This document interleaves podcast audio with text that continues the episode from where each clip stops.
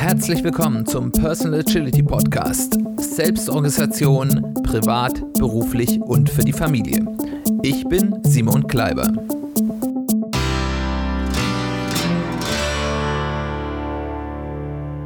Herzlich willkommen zu einer weiteren Folge des Personal Agility Podcasts. Schön, dass du eingeschaltet hast. Schön, dass du wieder dabei bist.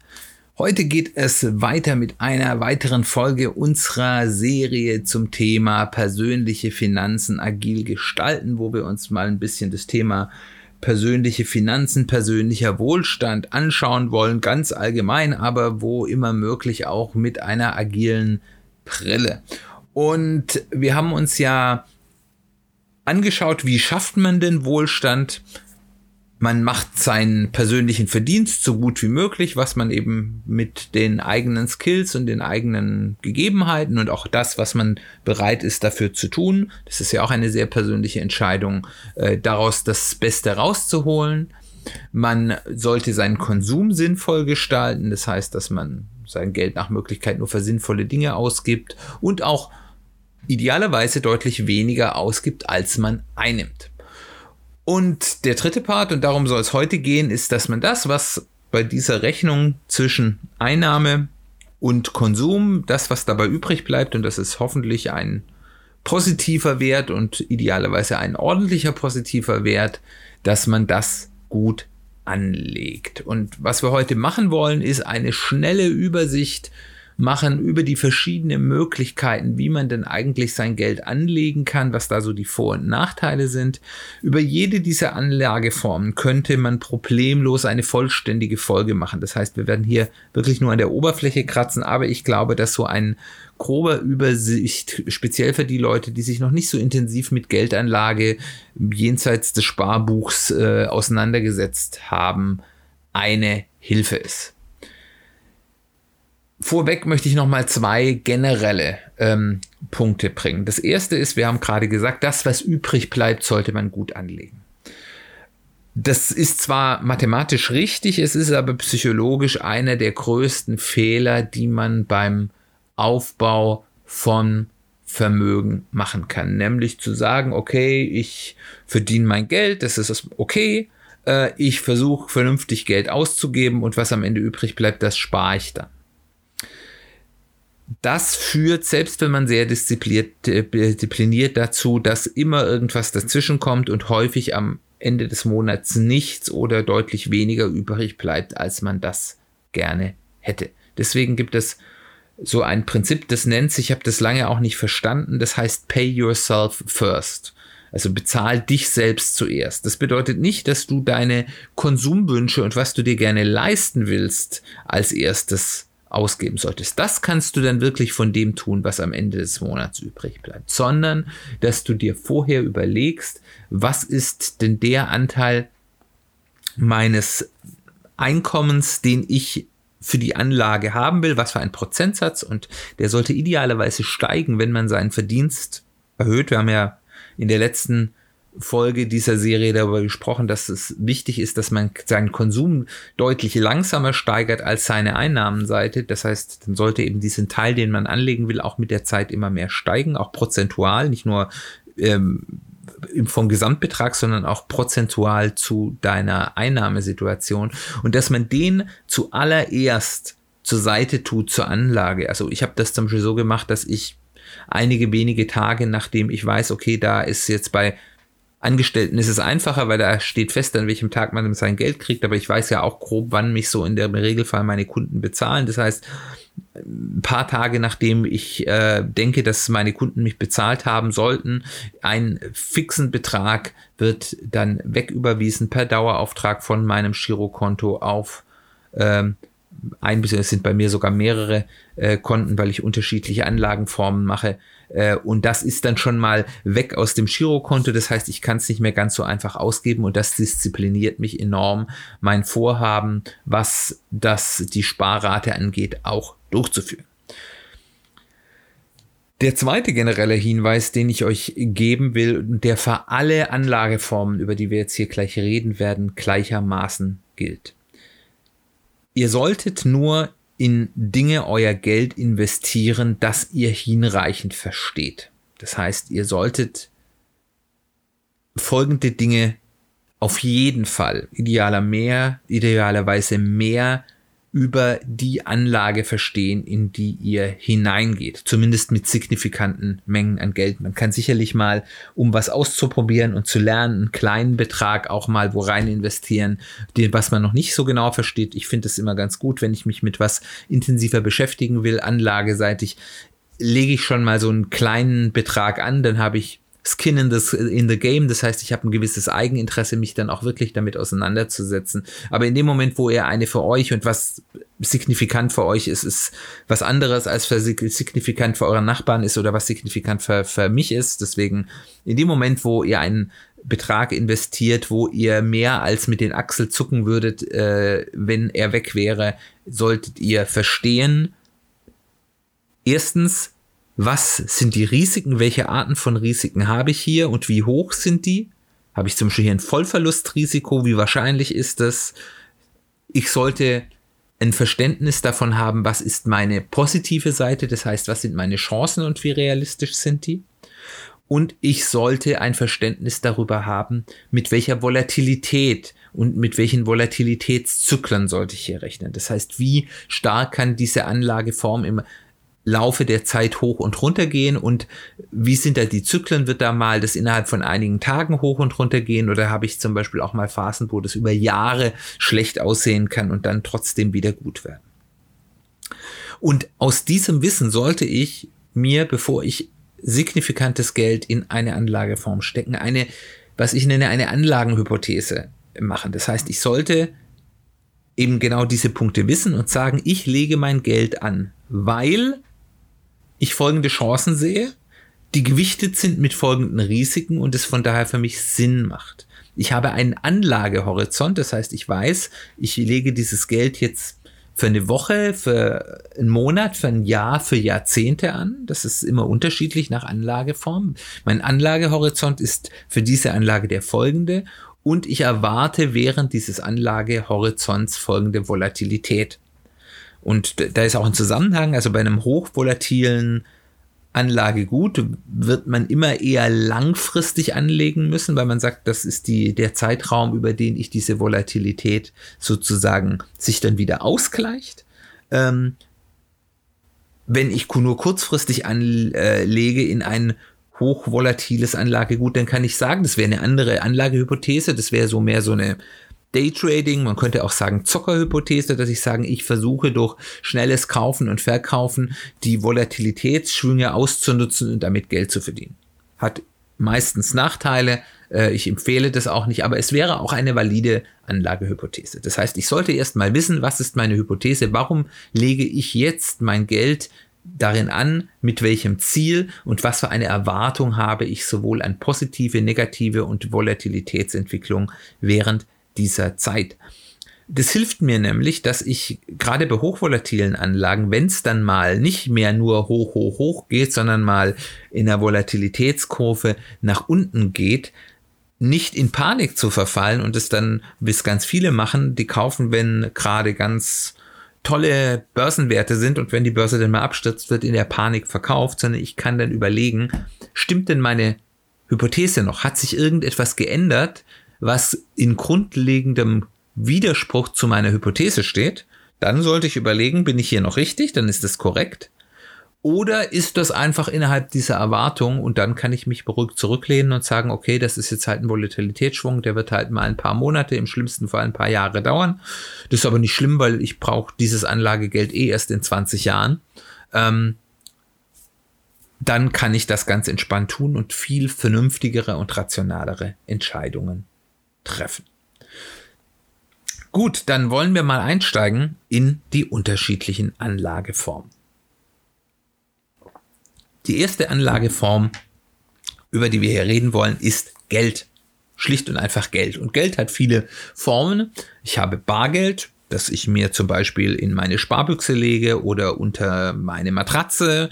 Ähm, ich habe Geld, was ich auf dem Girokonto habe. Ich habe Geld ganz klassisch, wie ich als Kind noch gelernt habe, wie man spart. Geld, das man auf sein Sparbuch legt. Äh, Weltspartag war in meiner Kindheit ein großes Thema. Äh, waren die Zinsen auch noch ein bisschen eine andere, die man auf so ein Sparbuch bekommen hat. Es gibt dann eben Tagesgeld, das ist sozusagen das etwas äh, flexiblere und professionellere ähm, Äquivalent zu einem Sparbuch und es gibt dann eben die Möglichkeit auch Festgeld anzulegen. Das heißt, ich lege irgendwie äh, mein Geld auf ein Festgeldkonto, wo ich es für einen bestimmten Zeitraum, drei Monate, sechs Monate, ein Jahr, zwei Jahre, fünf Jahre, zehn Jahre, ähm, wie auch immer nicht mehr abheben kann oder nur noch mit einem äh, ja, starken Nachteil abheben kann, bekomme dafür dann aber eben mehr Zinsen, als ich das auf einem Sparbuch oder auf dem Tagesgeldkonto bekommen würde. Wie gesagt, das ist die klassische Art und Weise zu sparen, wie wir das aus unserer Kindheit, äh, die meisten von uns zumindest kennen. Ähm, das Problem ist, das bringt, wir sind seit ja, äh, fast 15 Jahren jetzt bald, ja, 12, 13 Jahren in einer Niedrigzinsphase. Äh, äh, wo, wo man nur noch wirklich ganz wenig Zinsen bekommt. Es bringt fast gar nichts mehr, teilweise im privaten Bereich glücklicherweise noch nicht, aber im äh, Geschäftsbanking-Bereich gibt es durchaus Banken, die auf Tagesgeld inzwischen Negativzinsen nehmen. Das heißt, man kriegt hier sogar noch was abgezogen. Also der, die, die Renditeerwartung ist zumindest kurz- bis mittelfristig bei dieser Anlageform relativ gering. Warum macht man es vielleicht trotzdem? Es hat ein extrem geringes Risiko. Zumindest solange man die Grenzen der Einlagesicherung beachtet. Das ist bei einem EU-Konto ist das, glaube ich, 100.000 Euro Einlage. Ähm, bin ich hier quasi von fast allen Risiken, ähm, die ich so haben könnte, also Bank geht pleite oder ähnliches, geschützt. Ähm, wenn ich mehr als das anlegen will, muss ich das auf mehrere Konten verteilen. Ähm, aber auch dafür gibt es auch Lösungen, das zu tun. Ähm, ich kann eben hier dann, wenn ich, und ich bin gerade bei Tagesgeld eben auch sehr, sehr flexibel. Ich kann jederzeit an mein Geld rankommen, äh, ohne dass ich irgendwelche Nachteile äh, in Kauf nehmen muss, sein, dass irgendwelche äh, Zinsabzüge wie bei Festgeld oder eben, dass ich ähm, unter Umständen, wie wenn ich in Aktien investiert habe, dann zu einem Zeitpunkt verkaufen muss, wo ich eigentlich nicht verkaufen will, weil gerade der Kurs nicht so gut ist. Ähm, ich kann dieses ganz niedrige Zinsniveau noch so ein bisschen ausgleichen, indem ich Zinshopping mache. Es gibt immer wieder so Aktionskonten, wo jemand, eine Bank versucht, Kunden zu gewinnen und dann für ein Jahr oder so einen besonders guten Zinssatz anbietet. Ähm, das macht natürlich dann Sinn, danach wieder zum nächsten Angebot zu wechseln. Es gibt da wohl auch ich kann da jetzt keine empfehlen, weil ich es ja noch nicht ausprobiert habe, aber es gibt da wohl auch so Plattformen, die das automatisch für einen machen. Der größte Nachteil ist, ähm, es gibt keinerlei Inflationsschutz. Das heißt, ich habe einfach Geld und wenn Geld entwertet wird durch Inflation, also die Kaufkraft meines Geldes, des Geldes abnimmt, schlägt das natürlich, weil ich einfach nur Geld habe, voll durch.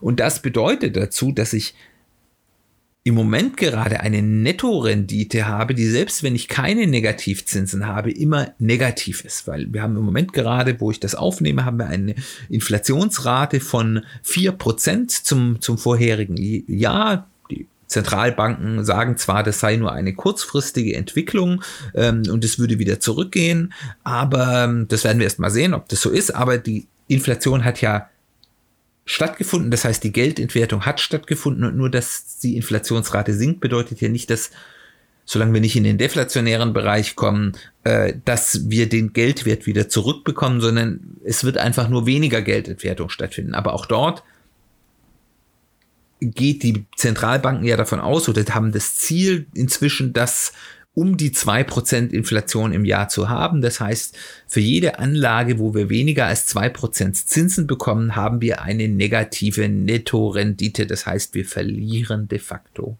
Geld. Deswegen ist abgesehen davon, wenn man eben sagt, ich will Geld äh, maximal flexibel zur Verfügung haben, kurz- oder mittelfristig ähm, zugreifbar haben und versucht das dann noch mit dem geringstmöglichen Schaden, muss man ja inzwischen sagen, äh, liquide zu halten, ist das wahrscheinlich nicht die beste Art und Weise, sein Geld anzulegen. Die nächste Form, über die wir reden wollen, sind Anleihen. Anleihen sind nichts anderes als ich werde zum Kreditgeber. Ich gebe irgendjemand, einem Staat, einer Firma oder sogar einer Privatperson in einem irgendwie strukturierten, standardisierten Verfahren Geld, leihe denen Geld für eine gewisse Zeit. Die ist auch, da gibt es auch unterschiedliche Angebote. Da gibt es, ich glaube, von sechs Monaten bis zehn Jahren ist so der, die Range, die so eine Anleihe läuft. Ich kann die auch unter Umständen kaufen, während sie äh, schon sozusagen am Laufen ist auf dem Markt ähm, und nicht erst, wenn sie ausgegeben wird. Aber im Endeffekt werde ich zum Kreditgeber. Ähm, wie gesagt, es gibt dort Staatsanleihen, das heißt, ich leihe einem Staat, zum Beispiel Deutschland, aber auch ähm, die da sogar inzwischen, glaube ich, teilweise Negativzinsen nur äh, äh, verlangen dafür ähm, oder einem anderen Staat, zum Beispiel irgendeinem Schwellenland, äh, das dann eben unter Umständen etwas mehr äh, zahlt an Zinsen Geld und bekomme dafür Zinsen, habe aber eben auch ein gewisses Risiko, dass dieser Kreditnehmer ähm, ja pleite geht oder ich sich bei Staaten entschließt, nee, wir zahlen jetzt unsere Schulden nicht mehr zurück und äh, hast Pech gehabt, also wir haben da ein Ausfallrisiko.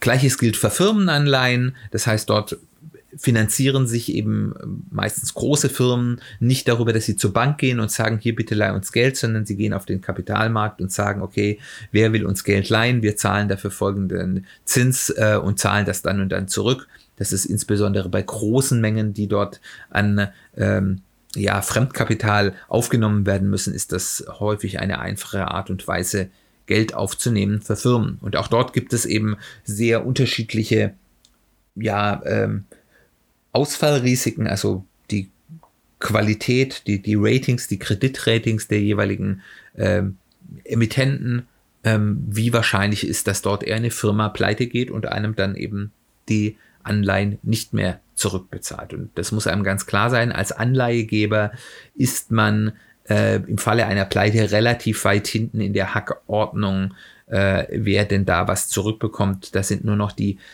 Inhaber, sprich die Aktieninhaber, stehen da noch schlechter da. Und auch in den Bereich Anleihen, auch wenn man hier nicht von Anleihen spricht, gehören auch Peer-to-Peer-Kredite, das sind so Plattformen, wo privat an privat Geld verleiht. Ähm, der wird der Zinssatz anhand des meistens des Schufa-Scores des Kreditnehmers gemacht und man gibt dort im Regelfall, aber das ist auch von Plattform zu Plattform unterschiedlich, nicht jetzt einer Person Kredit, sondern man geht dort in einen Topf rein, wo mehrere Kredit Geber sozusagen ihr Geld rein investieren und dafür wird eben eine Gruppe an Krediten vergeben, eine Gruppe von Menschen Kredite vergeben, die ein ähnliches Kreditrating haben, also eine ähnliche Kreditwürdigkeit und deswegen den gleichen Zins zahlen. Das heißt, man hat dort so ein bisschen verteiltes Risiko. Das heißt, wenn dort ähm, die Wahrscheinlichkeit, dass dort alle Kreditnehmer nicht zurückzahlen, ist gering ähm, oder geringer, zumindest je nachdem, in was für einer Risikoklasse ich mich da bewege.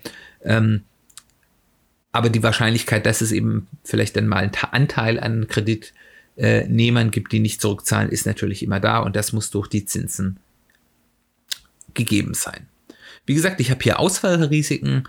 Der Staat kann entscheiden, ich zahle nichts mehr zurück. Die Firma kann pleite gehen. Ähm, der Privatkreditnehmer kann ebenfalls einfach nicht zurückzahlen oder auch eine Privatinsolvenz anmelden.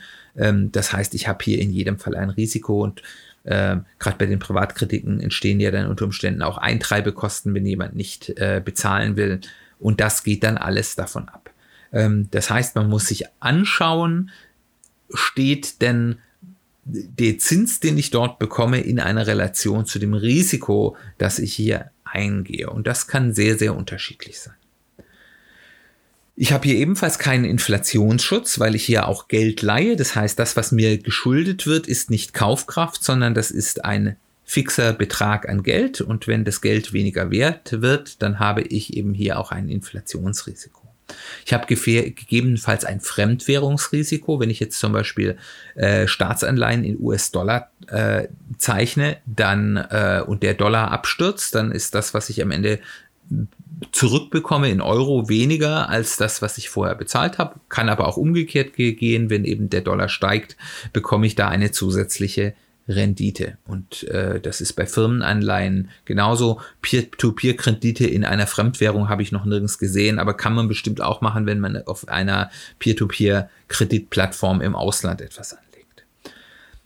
ich habe hier, wenn ich es ähm, gut diversifiziere, das heißt nicht äh, nur, also bei Staatsanleihen nur von einem Staat die Anleihen kaufe, sondern von mehreren in einem guten Mix oder nicht nur von einer Firma die Anleihen kaufe, sondern eben in einem guten Mix oder eben in diesen Pools, unter Umständen sogar über mehrere Plattformen, falls die Plattform ein Problem hat, weil bei den Peer-to-Peer-Krediten äh, Krediten habe ich natürlich immer auch ein Emittentenrisiko, dass natürlich auch die Peer-to-Peer-Kreditplattform pleite machen könnte. Und da ist, dürfte zwar mein Anspruch nicht weg sein, aber es dürfte deutlich schwieriger sein, den äh, ja, durchzusetzen. Wenn ich das halbwegs diversifiziere, habe ich hier eine relativ geringe Volatilität. Deswegen hat man früher bei klassischen ich sag mal, Aktienanlageformen für die Altersvorsorge gesagt, man sollte ab einem gewissen Zeitpunkt einen Teil seines ähm, Aktieninvestments umschichten in Anleihen, um eben, wenn man das Geld dann braucht, nicht auf Geld angewiesen zu sein, ähm, das sehr volatil ist, weil Aktien sind relativ volatil, da kommen wir gleich dazu. Anleihen eher nicht, auch wenn es da manchmal Zeitpunkte gab, wo das auch anders war, zum Beispiel in der Finanzkrise 2008, 2009. Ähm, waren Anleihen doch volatiler, als sie das im Regelfall sind, aber im Regelfall sind sie relativ wenig volatil und dann hat man eben klassischerweise gesagt, äh, man sollte so spätestens zehn Jahre 15 bis 10 Jahre, bevor man denn anfängt, erstes Geld zu brauchen, sprich wenn man in Rente geht, sollte man so viel Geld in Anleihen umschichten zu einem guten Marktzeitpunkt, dass man mindestens 10 bis 15 Jahre mit dem Geld auskommt. Der Renditeertrag ist sehr unterschiedlich in den sehr geringen Risikoklatten, zum Beispiel ähm, Staatsanleihen von ähm, Deutschland. Da bekomme ich teilweise sogar Negativzins. Das heißt, die Staaten, wo man der Meinung ist, das Risiko eines Ausfalls ist sehr gering, kriege ich auch sehr wenige Rendite. Ich kann aber dort, wenn ich bereit bin, bei sowohl Staatsanleihen als auch Unternehmensanleihen ein gewisses Risiko in der Einzelanleihe wahrzunehmen und das eben durch eine gute Diversifikation auszugleichen, kann ich hier doch einen ganz ordentlichen Ertrag bekommen. Aber wenn ich eben auf Nummer sicher gehe und sage zum Beispiel, ich zeichne nur äh, amerikanische Staatsanleihen oder deutsche Staatsanleihen, ähm, da kann der Ertrag weit unter der Inflationsrate liegen, wenn er selbst äh, nicht negativ ist. Und ich habe hier noch ein zweites Problem, äh, insbesondere wenn die Staatsanleihe in der Währung ausgegeben wird, die direkt oder indirekt von diesem Staat kontrolliert wird. Also zum Beispiel der US-Dollar bei der, bei der ähm, amerikanischen Staatsanleihen oder aber auch indirekt äh, bei deutschen oder französischen äh, äh, oder italienischen Staatsanleihen auf Euro habe ich natürlich immer das Problem, dass auch wenn die Zentralbanken natürlich in gewissem Maße ähm, selbstständig sind, aber wie selbstständig sie sind, da kann man sehr trefflich darüber diskutieren, dass der Staat natürlich einen gewissen Einfluss auf die Inflationsrate hat und ähm, es da natürlich einen gewissen Interessenskonflikt gibt. Wie gesagt, einen Inflationsschutz habe ich hier nicht. Ich bin hier einer unter Umständen stark ausweitenden Inflation schutzlos ausgeliefert. Die nächste Art der Geldanlage, auf die ich eingehen will, ist so ein bisschen inzwischen die klassische ähm, derer Leute, die sagen, ja, okay, ich will wirklich Geld anlegen und nicht nur sparen. Das sind die Aktien. Und ich habe ganz unterschiedliche, also was ist eine Aktie? Vielleicht das einfach nochmal vorneweg erklärt. Eine Aktie ist ein Anteil an einem Unternehmen. Eine Aktie ist meistens ein sehr kleiner Anteil an einem Unternehmen, aber ich bin, werde sozusagen zum Miteigentümer eines Unternehmens und werde da mit an dem Unternehmenserfolg beteiligt. Und das kann über zwei Wege passieren.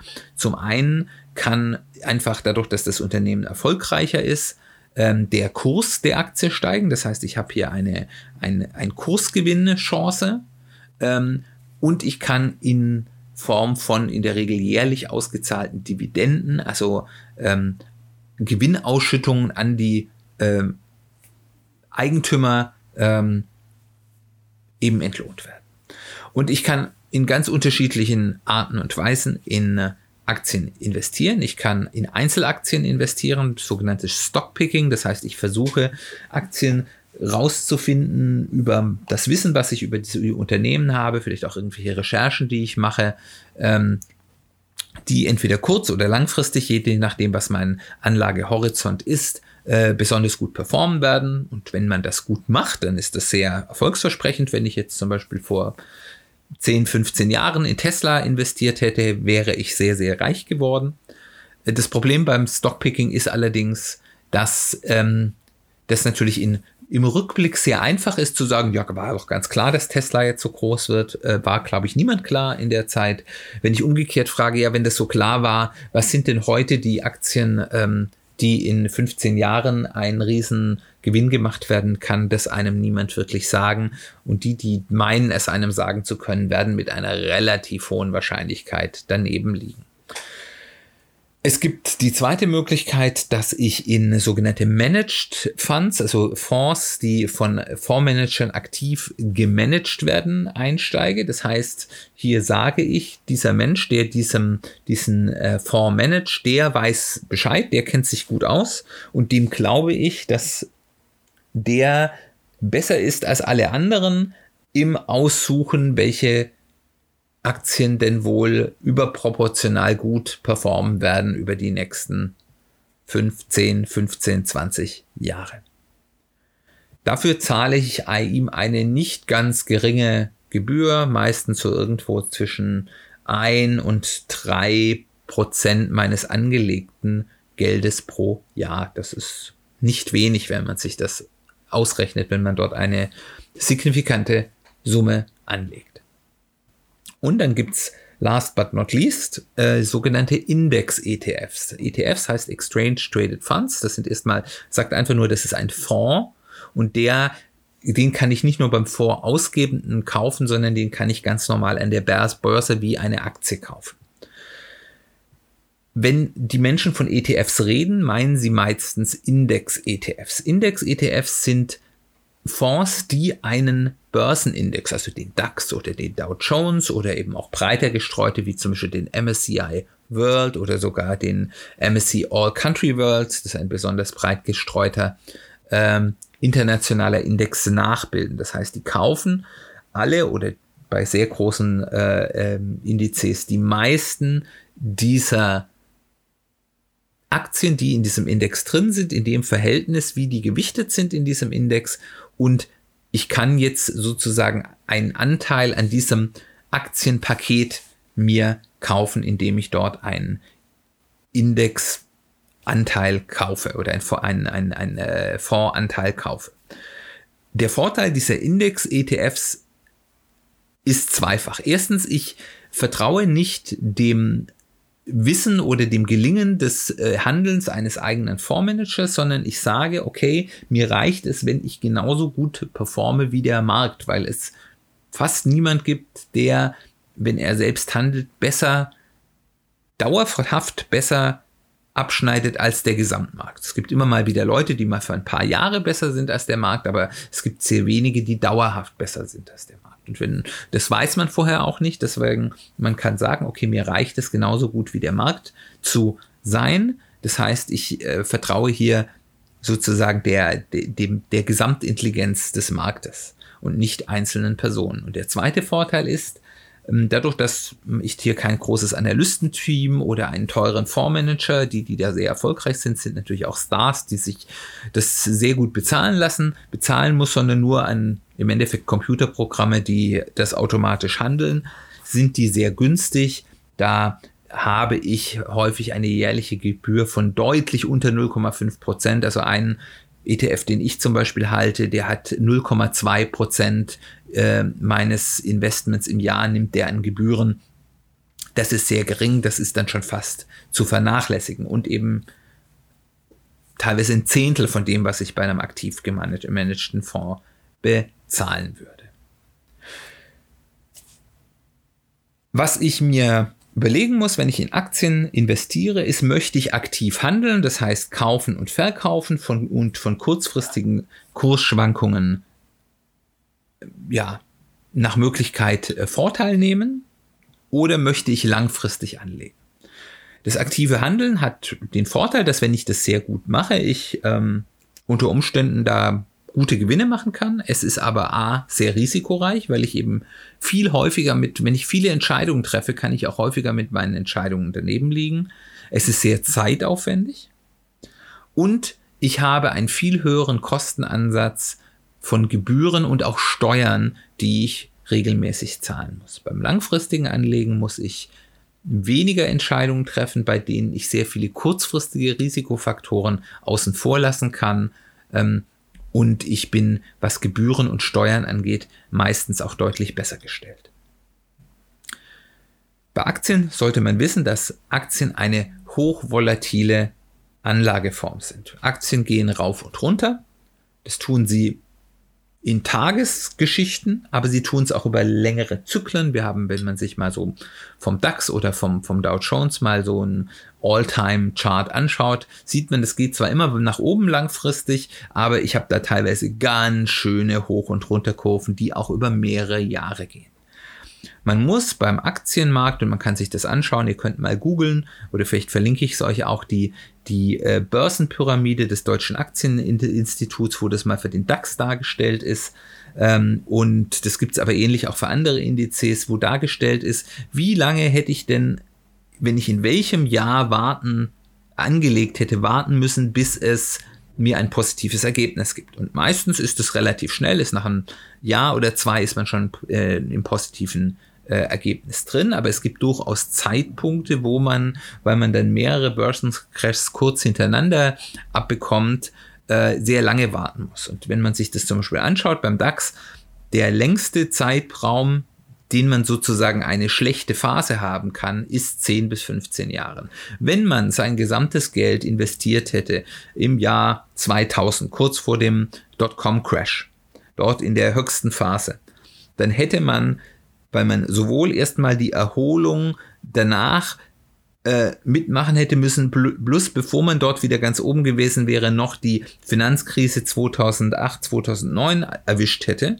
ähm, hätte man 15 Jahre oder fast 15 Jahre warten müssen, bis man wieder in den äh, schwarzen Zahlen ist. Das heißt, ich muss, wenn ich anlege, davon ausgehen, dass ich im schlimmsten Fall mal einen 10 bis 15-jährigen schlechten Zyklus habe. Das heißt, langfristiges Börseninvestment lohnt sich dann, wenn mein Anlagehorizont deutlich über 10 Jahre ist. Dann, und das sieht man eben auch in diesen ähm, in diesen äh, äh, Grafiken kann ich davon ausgehen, dass ich einen durchschnittlichen, ähm, dass ich das irgendwo um die 7% jährliche Rendite äh, mittelt wie gesagt, wenn ich an einem guten Zeitpunkt investiert habe, habe ich dann erstmal eine gewisse Zeit deutlich bessere Ergebnisse. Wenn ich in einem schlechten Zeitpunkt gemacht habe, habe ich erstmal eine Zeit lang deutlich schlechtere Ergebnisse. Aber die lange Frist, so über 20 Jahre, 20, 25 Jahre, mittelt sich das dann irgendwann ähm, so historisch. Das kann natürlich für die Zukunft niemand sicher voraussagen, aber es gibt schon eine gewisse ähm, ja, Wahrscheinlichkeit, dass ich hier irgendwie um die 7% ähm, pro Monat äh, pro Jahr, Entschuldigung, erzielen kann. Ich habe, wenn ich eine gute Diversifikation habe, das heißt, ich nicht nur einige wenige Aktien habe, die natürlich auch sind Unternehmen pleite gehen können, vollkommen unbedeutend werden können und so weiter und so fort, habe ich auf lange Frist ein relativ geringes Verlustrisiko. Äh, weil da werden sicherlich mal ein paar äh, Firmen pleite gehen, aber wenn ich zum Beispiel über so einen breit gestreuten Index in ETF in viele Unternehmen investiert habe, dann ist die Wahrscheinlichkeit, dass ich einen Totalverlust erleide, gegen null und die Kursschwankungsrisiken sind eben eher dieser doch durchaus teilweise langfristigen Volatilität unterwerfen. Aber wenn ich die an der vorbeikomme, dann habe ich ein relativ geringes Verlustrisiko. Das heißt, die Aussage, dass Aktien ein hochrisikoreiches Investment ist, gilt nur, wenn ich nicht gut diversifiziere und kurzfristig handle. Wenn ich gut diversifiziert ähm, auf lange Frist die, die Volatilität sozusagen ausgleicht, investiere, ist das Risiko in Aktien zu investieren sehr überschaubar. Aber auch das solltest du selbst verstehen und nicht nur auf mein Wort hören. Du musst die Risiken, die dort sind, verstehen, weil es, ich, ich werde zum Unternehmer, zum Eigentümer von Unternehmen, Miteigentümer von Unternehmen und da habe ich natürlich immer Risiken, die nicht weggehen. Ich habe und das ist eben wegen ist Aktien auch eine sehr gute Grundanlageform, einen guten, zumindest langfristigen Inflationsschutz. Da ich ja sozusagen in Unternehmen investiere, machen die die Preisentwicklung ja mit. Das heißt, wenn also die Kaufkraft sinkt, können die natürlich auch für ihre Güter, die sie verkaufen, mehr Geld verlangen. Das heißt, ich mag mal, wenn ich eine starke Inflationsphase ähm, habe, eine starke Volatilität haben, da gehen Unternehmen pleite, die haben eine schwierigere Zeit. Inflation geht ja häufig auch mit einer, einer wirtschaftlich schwierigen Zeit einher, aber ich habe langfristig wiederum einen guten Inflationsschutz, weil das natürlich diese Kaufkraftverluste wieder ausgeglichen werden durch eben auch höhere Preise, die ein Unternehmen nehmen kann. Die nächste Form von Anlagen, und das ist eine sehr diverse Klasse und auch eine, die ich jetzt nur ganz kurz anschneiden will, das sind Derivate. Ähm, Derivate sind eine ganze große Klasse von Finanzprodukten, wo man auch jetzt hier noch eine Stunde unterschiedliche Finanzprodukte aufführen könnte, die das sind, die heißen Derivat, derived, die sind abgeleitet von einem anderen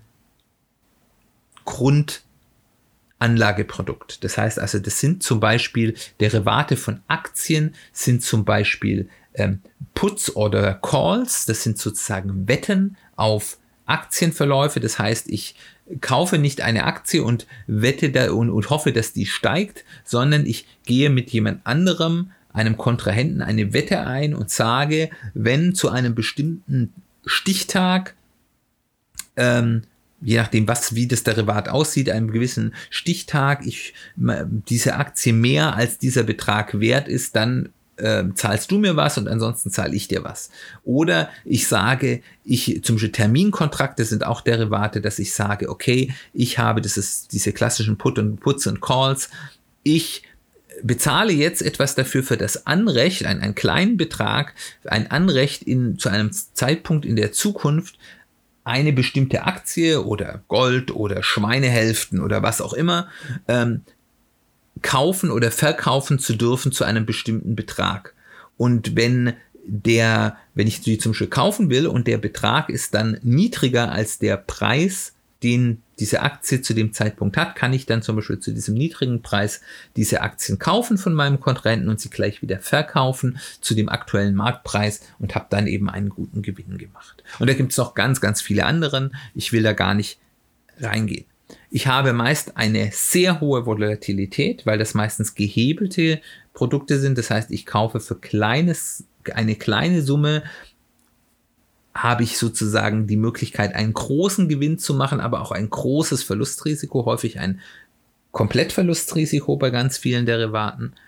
Ähm, ich habe ein Kontrahentenrisiko, das heißt, wenn der, mit dem ich diese Wette oder diesen Terminkontrakt eingehe, pleite geht, ähm, dann ähm, habe ich Pech. Es gibt zum Beispiel zu den Derivaten gehören auch die sogenannten Zertifikate. Es gibt zum Beispiel das, was ETFs machen, ähm, also Exchange Traded Funds, ähm, gibt es auch als Zertifikate. Der Unterschied ist, ist bei einem Ex äh, Exchange Traded Fund, zumindest wenn er physisch replizierend ist, besitzt die Fondsgesellschaft wirklich diese Aktien.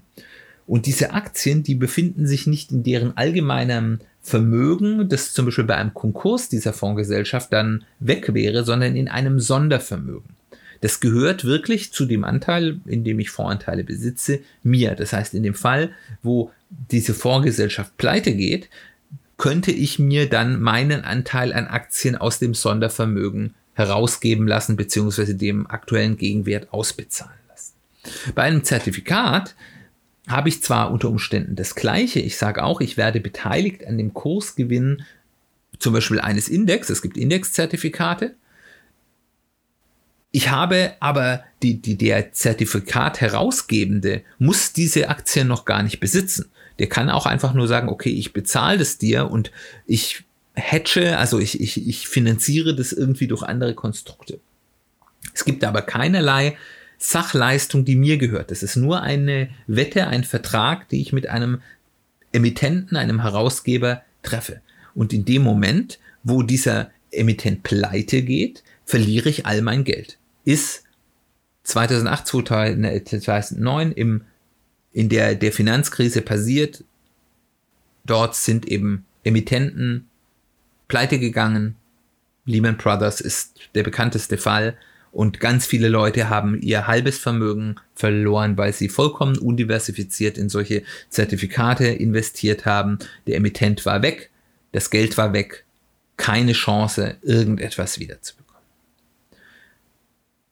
Derivate sind häufig sehr komplexe Finanzprodukte, sie sind selbst für Profis kaum zu verstehen.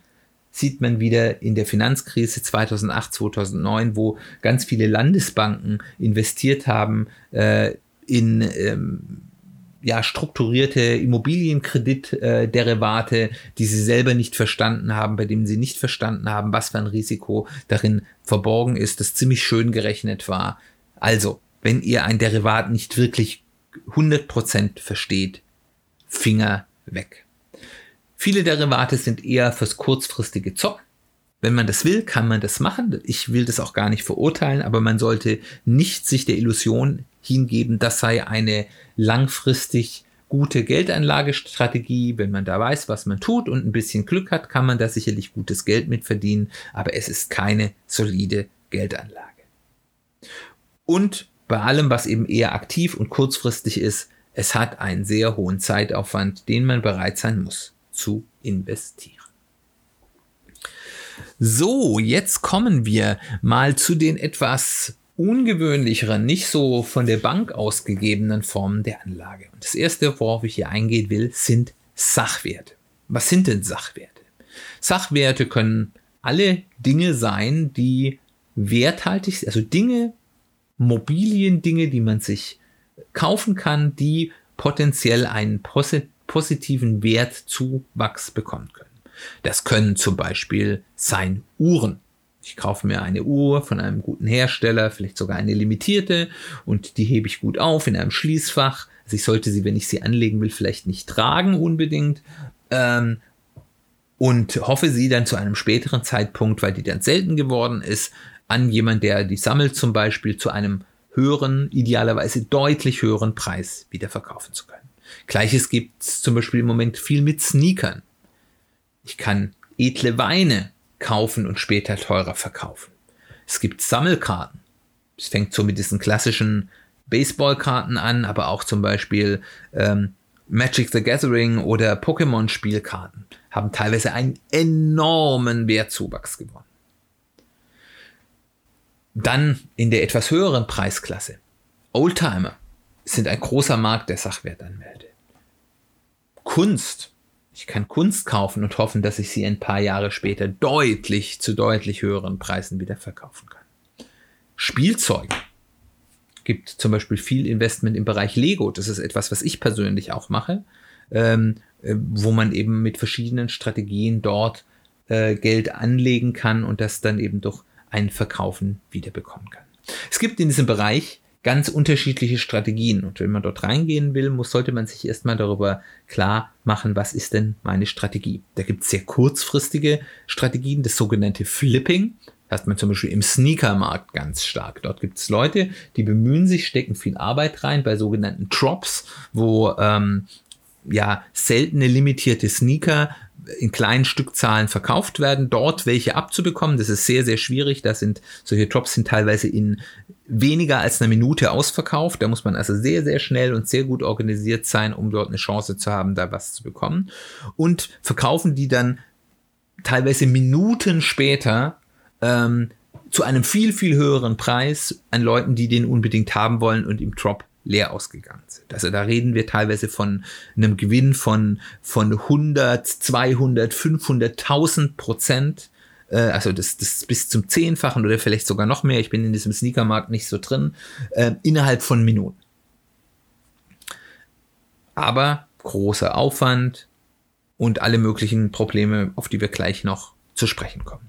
Es gibt dann mittelfristige Geschichten, also zum Beispiel in dem Lego-Bereich, äh, wo ich mich jetzt gut auskenne, da, da die, diese Sets, Lego-Sets, die dort rauskommen, die sind ja meistens so ein bis drei Jahre am Markt und häufig gibt es die dann auch mal zu einem guten Rabatt und dann kann man die kaufen einlagern und dann, wenn es die nicht mehr gibt, dann mindestens zu dem UVP-Preis wieder verkaufen. Häufig, wenn es ein interessantes Set ist, sogar noch deutlich drüber an Leute, die eben sagen, okay, ich habe den jetzt nicht mehr erwischt, ich bin in das Hobby zu spät eingestiegen, aber dieses Set will ich gerne haben und dafür bin ich auch bereit, ein paar Euro mehr zu zahlen. Und dann gibt es natürlich auch ganz langfristige Anlagen. Das heißt, da hat man dann sowas wie bei Oldtimern oder bei Kunst, wo man sagt, ich kaufe das und ich vertraue darauf, dass das irgendwann mal ganz viel Geld wird. Ich kaufe von einem Künstler zum Beispiel was und ähm, der ist vielleicht alt und dann gehe ich die Wette ein, wenn der stirbt, dann werden alle seine Kunstwerke viel mehr Geld wert sein. Das ist zum Beispiel eine Strategie, die ich eingehen kann. Das Ganze hat verschiedene Nachteile. Es ist erstmal sehr zeitaufwendig. Ich muss also, wir haben das gehört, bei den Sneakern, um dort in diesen 30 Sekunden, die ich vielleicht haben kann, wirklich was abzubekommen, muss ich mich sehr gut vorbereiten, muss technisch sehr gut aufgestellt sein. Ich muss bei anderen Sachen, muss ich den Markt durchkämmen, ich muss gute Angebote suchen, ich äh, muss mich um die Dinge kümmern, wenn ich sie habe, dass sie gut aufbewahrt sind und so weiter und so fort. Sie sind teilweise sehr platzaufwendig. Bei Uhren geht das ja noch, da kann ich mir vielleicht ein paar Schließfächer in der Bank mieten oder mir einen, einen guten, äh, sicheren Aufbewahrungsort äh, zu Hause einrichten. Aber spätestens, wenn wir dann über so Dinge wie Oldtimer reden, äh, da brauche ich Platz, wo ich die gut äh, aufbewahren kann, wo die sicher sind, wo die vielleicht auch zu klimatischen Bedingungen gelagert sind, wo die nicht mir wegrosten. Ähm, da, da brauche ich viel Platz und äh, habe da dann natürlich unter Umständen auch für die Lager Aufwände, Kosten, die, wie gesagt, wenn ich eine voll klimatisierte Garage haben will für meine Oldtimer, kostet das halt eben auch Geld. Ich bin fast immer sofort, wenn ich Sachwertanlage mache, gewerblich. Das heißt, ich brauche ein Gewerbe und das führt zu einem gewissen Overhead, hat auch paar Vorteile, aber es führt zu einem Overhead. Ich muss immer Steuererklärung abgeben, ich brauche im Zweifel einen Steuerberater, ich muss Buchhaltung machen und so weiter und so fort. Ähm, wenn man noch nicht sowieso ein Gewerbe hat, kann das ein erheblicher Mehraufwand sein. Ich habe das Risiko realer Güter. Mir können die Dinge, die ich gekauft habe, am ersten einfach mal geklaut werden. Ich kann eine Überschwemmung haben und äh, die Dinge, die ich habe, die sind kaputt. Ich kann, mir können die einfach so kaputt gehen. Die können mir runterfallen, wenn ich die behandle und kaputt gehen. Was das genau für ein Risiko ist, was da das Wahrscheinlichste ist, hängt von Sachwertgut zu Sachwertgut, ist es sehr unterschiedlich, aber ich muss mir dessen bewusst sein. Ich muss mir überlegen, was kann ich davon versichern und was sind Risiken, die vielleicht auch nicht versicherbar sind, die ich einreichen muss. Ich habe ein Diversifikationsrisiko. Ich kann natürlich innerhalb dieses, dieser Sachwertanlage, die ich mache, diversifizieren, ähm, dass ich eben ähm, sage, okay, ich kaufe jetzt mir eben nicht nur Sneaker von der einen Marke, sondern auch Sneaker von der anderen Marke und habe dann eben genug oder Uhren von der einen Marke und Uhren von der anderen Marke oder auch unterschiedliche Arten von Uhren, die vielleicht unterschiedliche Zielgruppen haben. Ähm, aber ich habe auch das Risiko, dass die gesamte Anlageklasse abstürzt. Ein ganz reales Beispiel sind hier das, was meine Eltern und Großeltern häufig als so ein bisschen Hobby und auch Sachwertanlage hatten. Das waren Briefmarken. Früher war Briefmarkensammeln ein Riesengeschäft. Da konnten bestimmte Briefmarken, wenn man die gut gesammelt hat, enorme Wertzuwächse generieren, Briefmarkenversammlungen veräußern, häufig aus Erbmassen heraus. Da wurde viel, viel Geld verdient der Briefmarkenmarkt ist tot. Es gibt fast niemand mehr, der sich damit auseinandersetzt. Bis auf einige absolute Blue Chips, blauer Mauritius und so weiter und so fort, sind die Werte von Briefmarken sehr, sehr stark abgestürzt. Und damit, das kann bei jeder Anlageklasse passieren. Es kann sein, dass Sneaker auf einmal vollkommen out sind vom Zeitgeist her und die niemand mehr sammelt und dann stürzen die Preise ab. Ähm, das muss ich rechnen. Und ich habe teilweise eben auch Klumpenrisiken. Äh, Gerade zum Beispiel bei sehr wertvollen Sache-Wertanlagen, wenn ich so einen Oldtimer kaufe und der Oldtimer kostet mich in der Anschaffung erstmal einige 10 oder gar 100.000 Euro, ähm, das kann ich ja nicht, äh, da kann ich ja jetzt nicht sagen, ich kaufe jetzt 100, äh, also wenn ich so viel Geld habe, kann ich das natürlich machen, irgendwie 10 oder 100 Oldtimer, sondern ich habe ein oder vielleicht zwei Oldtimer oder vielleicht drei mit der Zeit, aber wenn da was passiert mit einem von denen, habe ich einen ganz großen Klumpenrisiko. Wenn der genau dieses Modell aus irgendwelchen Gründen einen Wert verliert, habe ich ein riesen Klumpenrisiko. Damit muss ich rechnen. Ich habe Handelsrisiken. Das heißt, immer wenn ich etwas kaufe oder verkaufe, habe ich zusätzliche Risiken, dass ich zum Beispiel beschissen werde, dass ich etwas Gefälschtes kaufe gibt's all, in all diesen Sachwertmärkten gibt es ein großes Problem mit Fälschung. Dass ich ähm, einen betrügerischen Käufer erwische, dass etwas beim Verkauf, zum Beispiel wenn ich etwas verschicke, äh, beschädigt wird, kaputt geht und ich eben vielleicht nicht das zurückbekomme, was ich damit hätte realisieren können. Auch hier ist wieder Versicherung eine Geschichte, auch die Art und Weise, wie kaufe ich und wie verkaufe ich. Und das größte Risiko ist, dass ich das Falsche kaufe, dass ich Dinge kaufe, die sich nachher nicht entwickeln. Und das führt dazu, zu der Erkenntnis, dass wenn ich Sachwertanlagen mache, ich mich mit der Thematik sehr gut auskennen muss.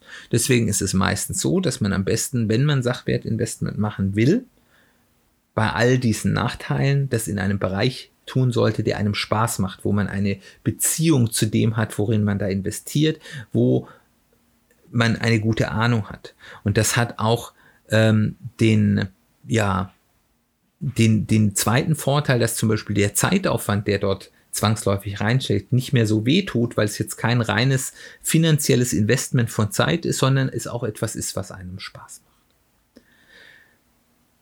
Ihr seht, ich habe jetzt hier sehr viele Risiken und Nachteile aufgeführt. Trot, aber ihr habt auch gehört, ich selbst mache Sachwertinvestment. Man muss sehen, im Sachwertinvestment hat zwei ganz große Vorteile. Erstens sind dort, wenn man es richtig macht, sehr hohe Renditen zu erzielen.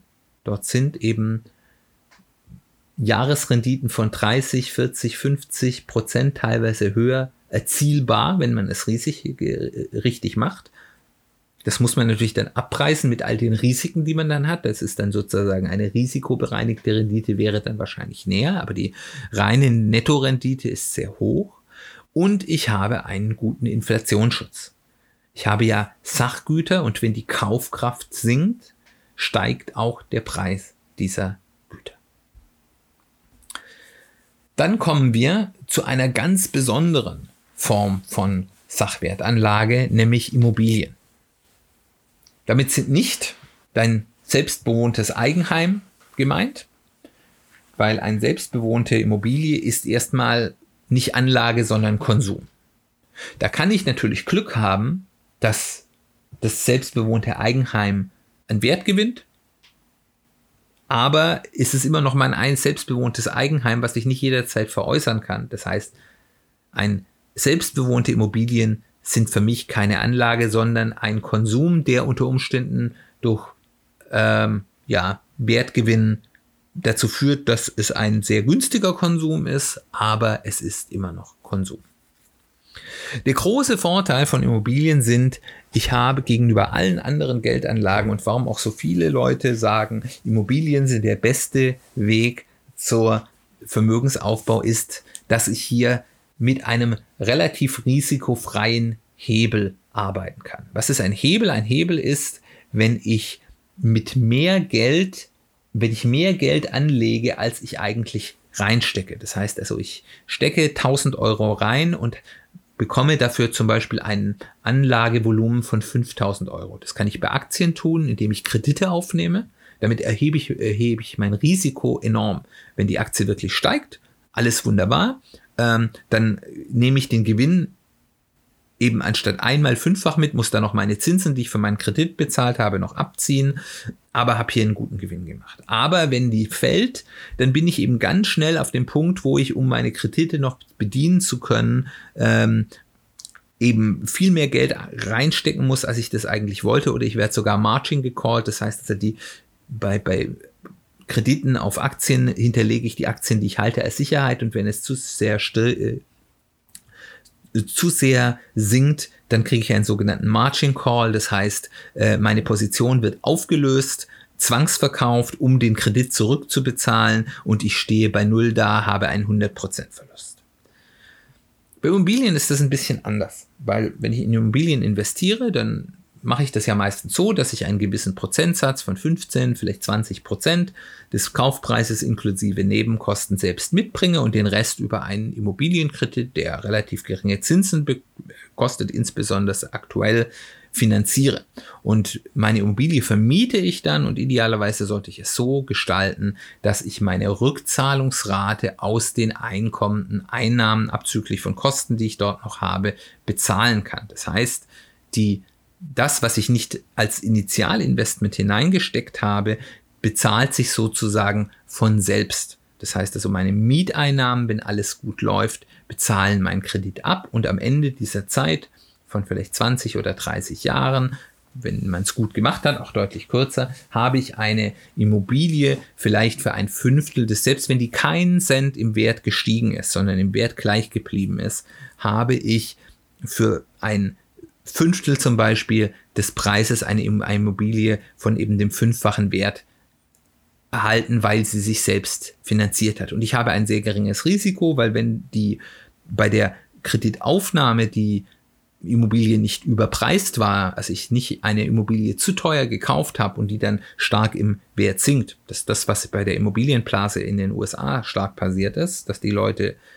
zu Fantasiepreisen gekauft haben und finanziert haben und das dann eben als die, das dann eingestürzt ist, nicht mehr gegenfinanzieren konnte. Aber wenn das nicht der Fall ist, wenn ich dieses Risiko außen vor lasse, habe ich eine sehr risikoarme ähm, Art eines gehebelten Investments, wo ich mit relativ wenig Geld ein sehr großes Vermögen aufbauen kann. Der zweite Vorteil, den Immobilienanlagen haben, es generiert langfristigen Cashflow, weil in dem Moment, wo ich es abbezahlt habe und es komplett mir gehört, habe ich die Mieteinnahmen. Das kann gerade für Altersvorsorge unter Umständen sehr attraktiv sein. Aber wo Licht ist, ist auch Schatten. Das erste ist, ich muss das Verhältnis von Mieteinnahmen zu Kaufpreis beachten. Das heißt, es gibt so ein bisschen so eine Faustregel. Ich sollte den Kaufpreis einer Immobilie in durch maximal 20 Jahren Mieteinnahmen finanzieren können. Dann ist es ein gesundes Investment. Die Regel kann man übrigens auch anlegen, wenn man sich ein selbstbewohntes Eigenheim kaufen will, um zu schauen, ist es sinnvoller, sich mir sich was zu kaufen oder miete ich lieber. Jetzt ist es so, dass wir in der aktuellen Phase mit ganz, ganz hohen Immobilienpreisen ähm, und nur, auch wenn das viele Mieter anders sehen, im Vergleich zu den Immobilienpreisen nur mäßig gestiegenen Mieten, die sind auch drastisch gestiegen, aber im Vergleich zu den äh, Immobilienpreisen nur sehr verhalten, in den allermeisten Top-Lagen, Top-Städten weit entfernt davon sind. Also in Frankfurt zum Beispiel, was bei mir in der Nähe ist, muss ich in einer guten Lage teilweise, müsste ich 40 Jahre Mieten einnehmen, um den Kaufpreis zu refinanzieren.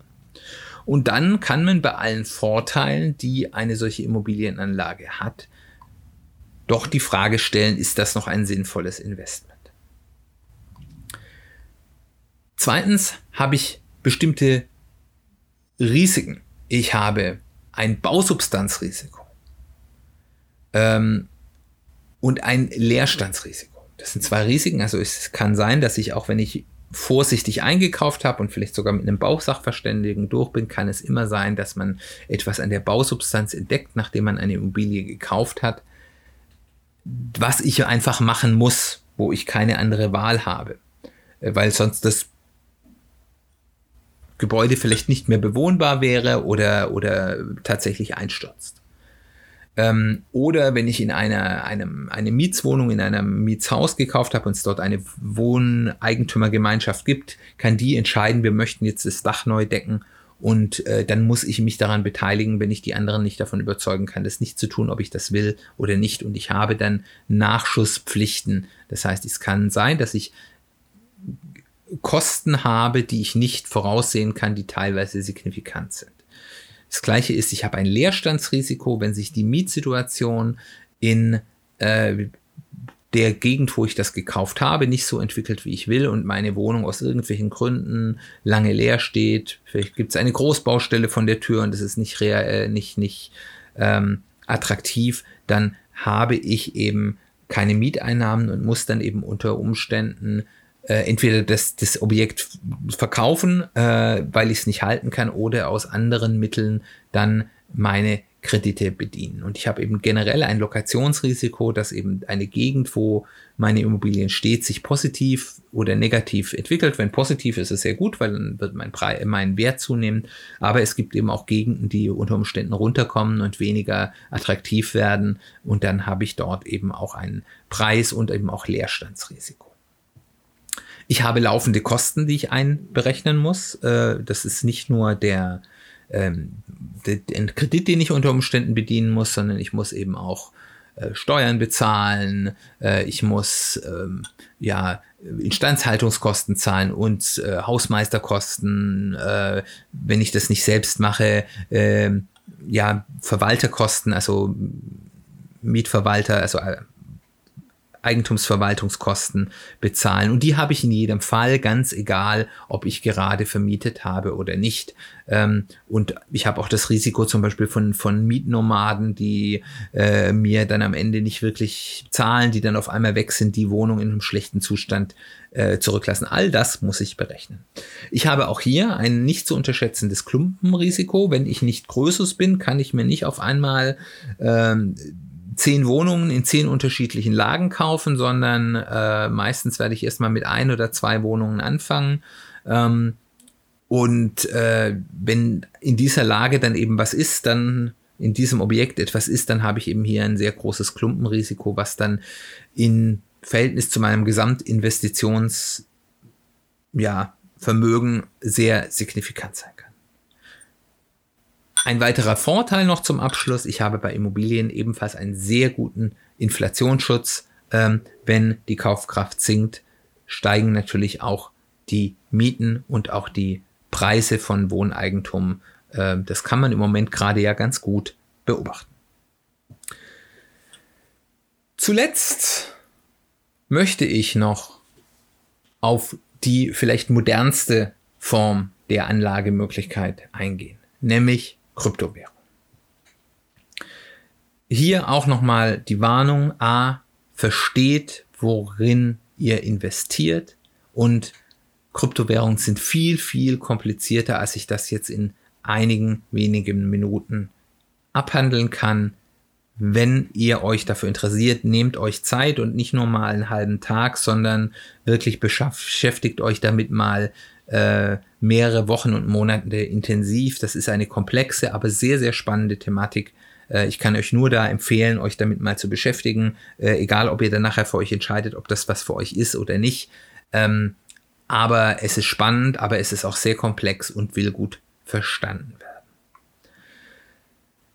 Kryptowährungen sind entgegen der landläufigen Meinung aus meiner Sicht heraus nicht eine Investmentklasse, sondern es sind drei unterschiedliche, die getrennt betrachtet werden müssen. Viele Leute halten es im Moment für eine Investmentklasse, weil ich eine sehr hohe Korrelation der Wertentwicklung habe. Wenn Bitcoin steigt oder fällt, steigen auch die anderen Kryptowährungen relativ gleichbleibend, äh, vielleicht mit, mit kleinen Unterschieden, aber es gibt eine sehr starke Korrelation. Ich glaube, dass diese Korrelation, je mehr die Menschen, die in Kryptowährungen investieren, Kryptowährungen auch verstehen und hier offensichtlicher auch die Unterschiede werden sehr stark herausgehen wollen. Allen Kryptowährungen ist gemein, dass sie eine sehr hohe Volatilität haben. Und äh, alles, was wir vorher bei den Aktien gesagt haben, gilt hier nochmal mal 10. Ihr müsst mit dieser hohen Volatilität rechnen. Ähm, sowohl in eurem Anlagehorizont als auch in eurer Anlagestrategie, als auch in eurem Nervenkostüm, ähm, weil wie gesagt, bei Kryptowährungen ist es nicht ungewöhnlich, dass einfach mal ohne sichtbaren Grund ein Investment mal an einem Tag oder gar in einer Stunde um 40, 50, 60 oder noch mehr Prozent absackt oder auch explodiert. Damit muss man klarkommen. Das sollte man erstmal haben. Meiner Meinung nach kann man Kryptowährung in drei Investmentklassen einteilen, die grundsätzlich unterschiedlich zu verstehen sind. Und zwar, das ist einmal Bitcoin als singuläre Einheit. Warum dem so ist, kommen wir gleich dazu.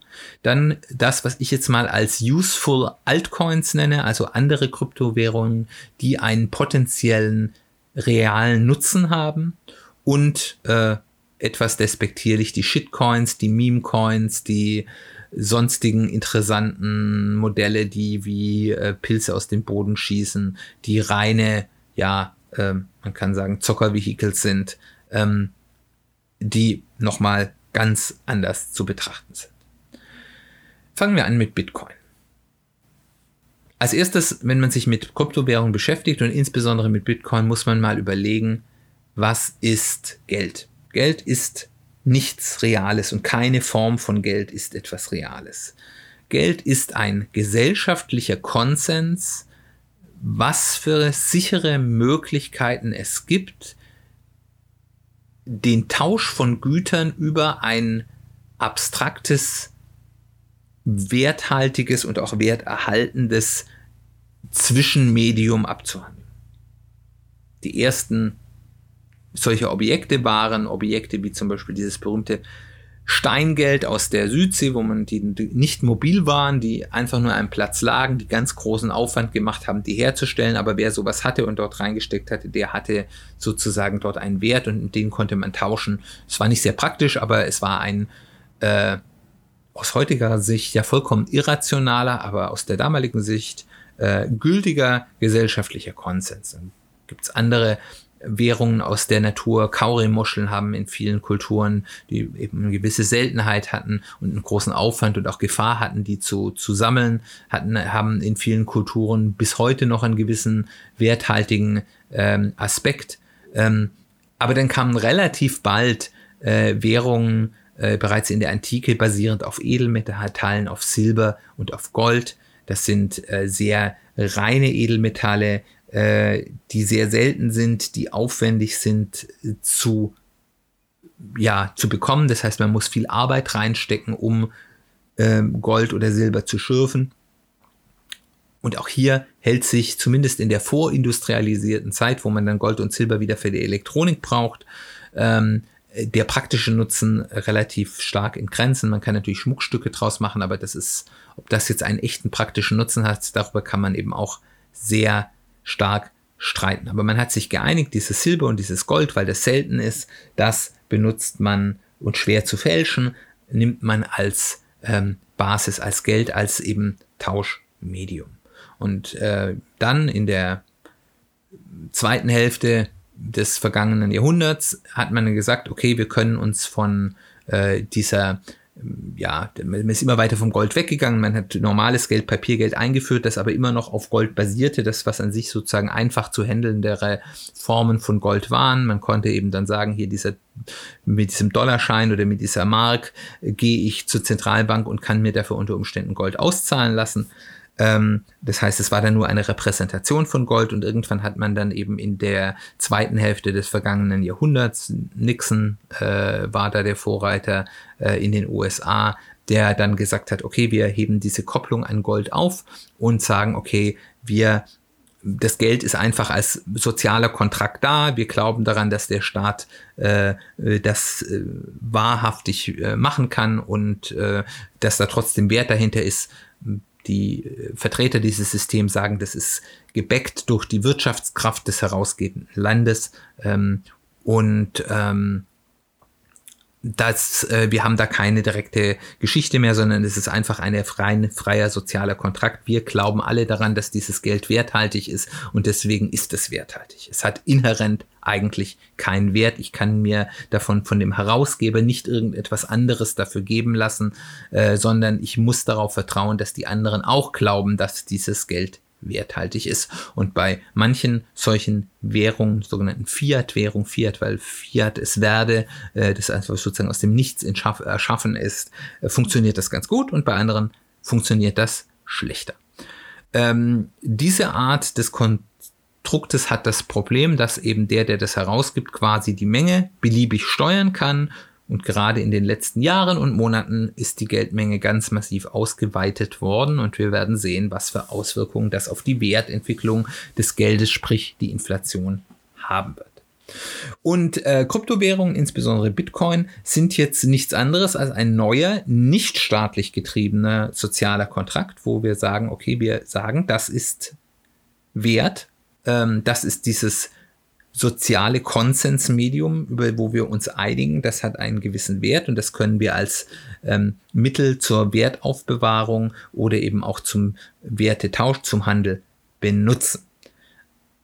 Äh, das ist aber jetzt nicht wie das Fiat-Geld, wo einfach sozusagen aus der Autorität des Staates heraus gesagt wird, das ist Geld, sondern man hat hier gesagt, wir nehmen hier einen anderen Mechanismus, sogenannten Proof of Work, in dem zur Schaffung und Absicherung dieses äh, Geldes Menschen bestimmte Aufgaben erledigen müssen, die sehr ähm, finanz-, weil Hardware äh, als auch energieintensiv sind und durch dieses immer wieder erneute Hereinstecken von Aufwand, das sich auch nie, also nie sozusagen, also ich habe keinen Effekt, dass weil ich heute dort Aufwand reingesteckt habe, ich einen Vorteil in der Zukunft habe davon, also bis auf das Geld, was ich zurückbekomme, ähm, wird eben dieser Kontrakt abgesichert. Das ist ein ähnliches Konstrukt wie beim Gold oder beim Silber, wo eben das sehr aufwendig war, dieses Werthaltige zu schürfen.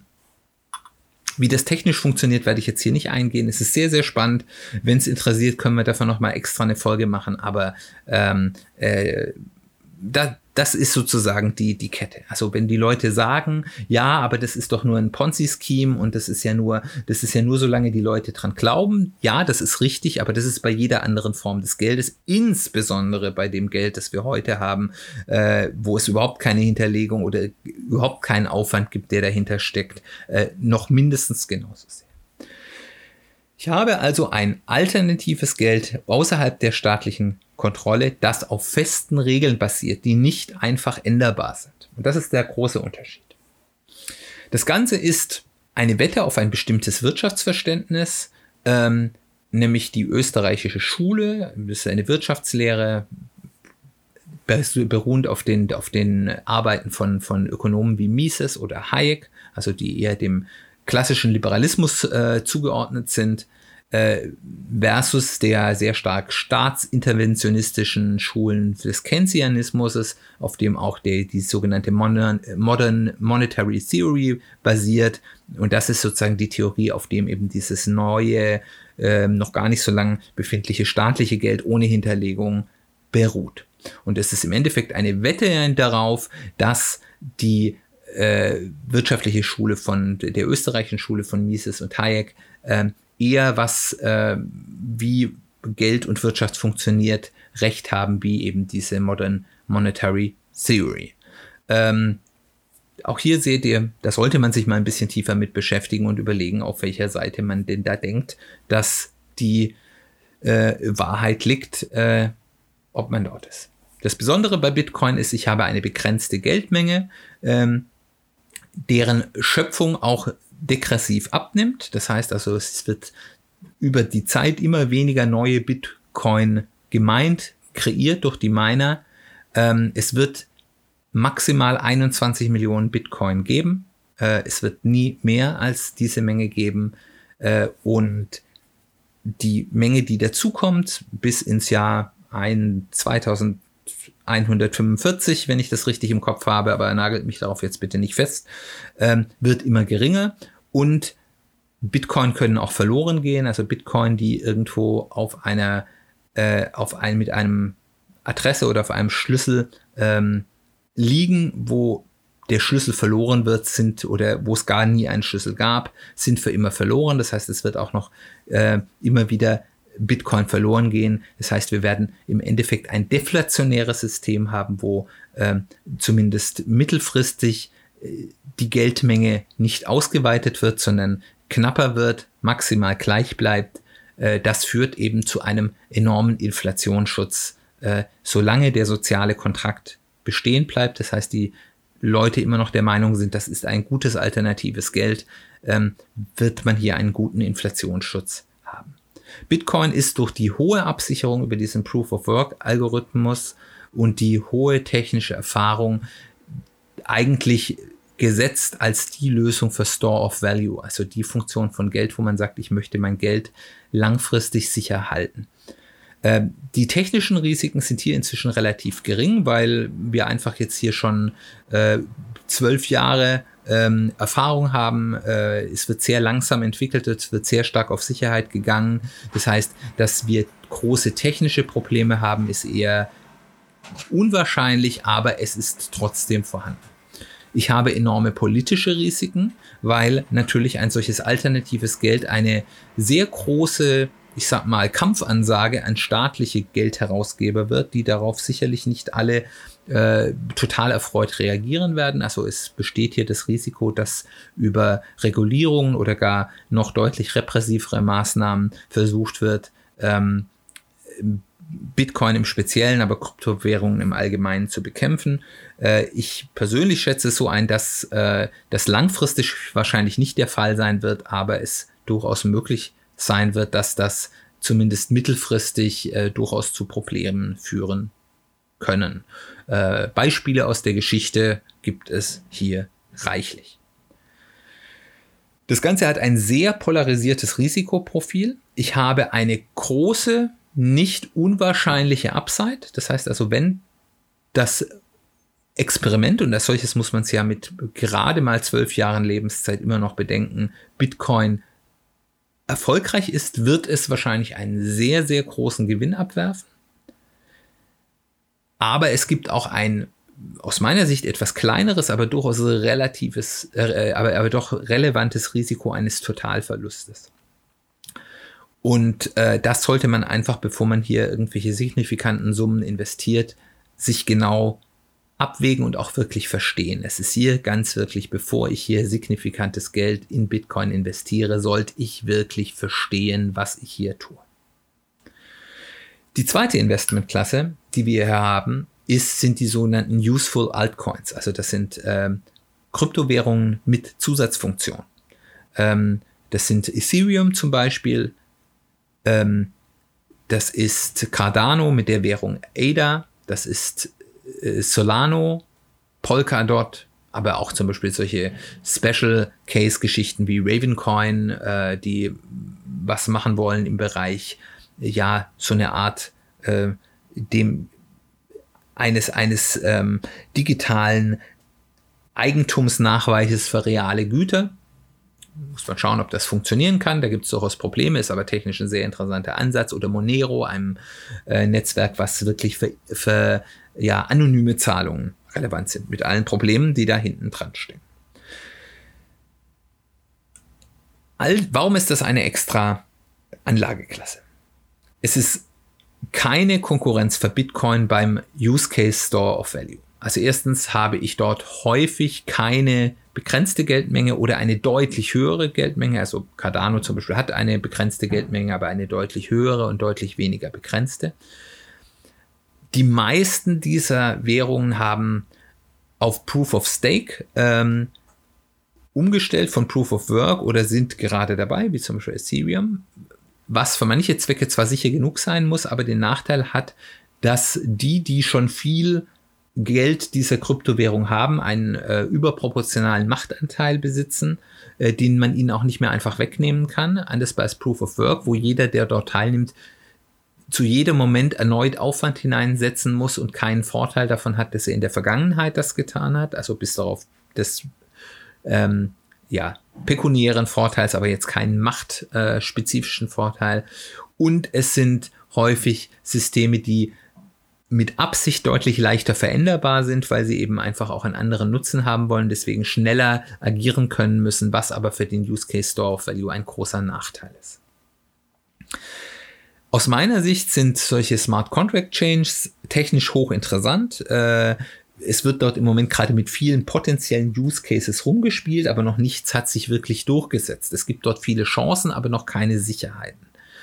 Für mich ist das ein bisschen wie ein Investment in ein frühes Tech-Unternehmen. Das ist Risikokapital. Hier habe ich die Chancen, in frühen Jahren in ein Unternehmen wie äh, es ist zwar nicht direkt ein Unternehmensinvestment, aber es ist von der Art, in eine Technologie zu investieren, wie wenn ich irgendwie in den frühen 80er Jahren in ähm, Microsoft investiert habe.